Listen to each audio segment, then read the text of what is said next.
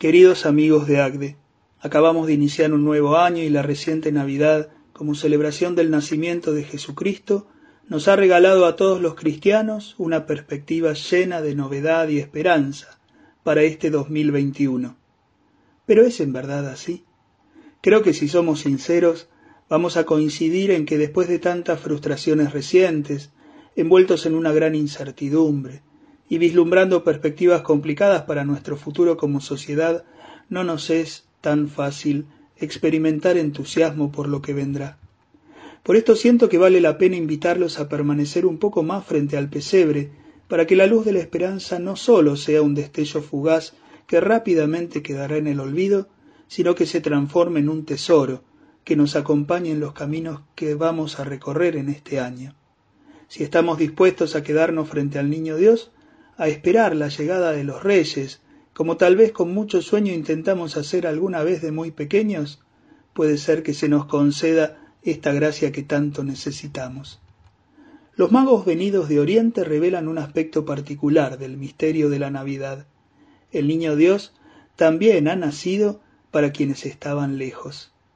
Ante la escasez de detalles del Evangelio según San Mateo, que es el único que los menciona, y para enriquecer el término griego que designaba a sacerdotes persas o babilonios que acostumbraban escrutar los cielos en busca de señales, la tradición cristiana fue enriqueciendo su descripción. En los detalles, los que en primer lugar eran extranjeros de una fe distinta a la de Israel, sumaron como rasgo más prominente el de la diversidad. Uno es anciano, otro joven y el tercero de mediana edad. Uno proviene de Europa, otro de Asia y el tercero de África, los tres continentes hasta allí conocidos. Culturas, realidades, experiencias distintas se aunan en una misma búsqueda, la del Salvador. Los magos irrumpen en escena buscando al rey que ha nacido, pero en su inocente afán de encontrarlo, olvidan que algunos quieren acaparar solo para sí mismos ese título y harán cualquier cosa por no cederlo incluso matar a inocentes. La experiencia les va a enseñar que se debe evitar a los Herodes, y para cuidar al niño habrá que preferir caminos que nos alejen de ellos. Con quienes quieren arrebatar a Cristo su reinado y pretenden tomar su lugar, hay que ser astutos. Hay que saber que ellos siempre disfrazan sus palabras y solo miran su propio interés. Sin embargo, Dios siempre hace que todo resulte bien para quienes lo buscan sinceramente. Aun en medio de la confusa y delicada situación, el encuentro con Herodes será para ellos de mucha utilidad. Las Sagradas Escrituras señalan a Belén de Judá como el lugar del nacimiento del Mesías y hacia allí reciben la indicación de dirigirse. A falta de GPS, la misma estrella que habían visto en Oriente se hace presente para guiarlos al lugar exacto. El Señor siempre pone a nuestro alcance los instrumentos necesarios para que no nos perdamos y lleguemos a la meta a la que nos llama. Al llegar al lugar, los magos se unen en adoración a los pastores que rodean al niño Jesús. Imagino la escena, qué diferentes son y al mismo tiempo que unidos están.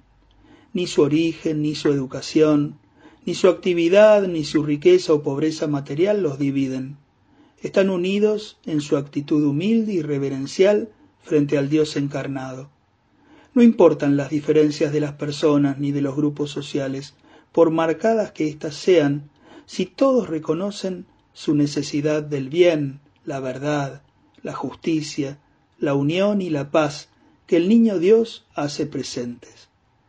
Permanecer frente al pesebre y ver a los magos que dejando de lado a Herodes se unen a los pastores me hace pensar que hay diferencias que no son un problema.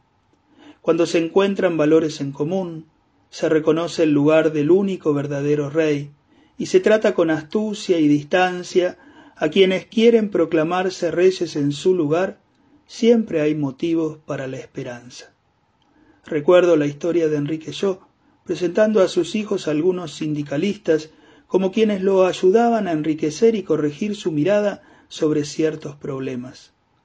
¿Será que los Reyes Magos nos están invitando a mirar un poco más a quienes comparten lo cristiano la buena voluntad, más allá de si pertenecen al ámbito de la empresa, la política, el sindicalismo, los movimientos sociales.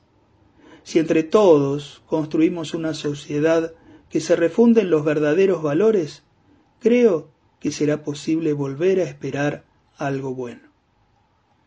Que tengan un buen año, que Dios los bendiga a todos.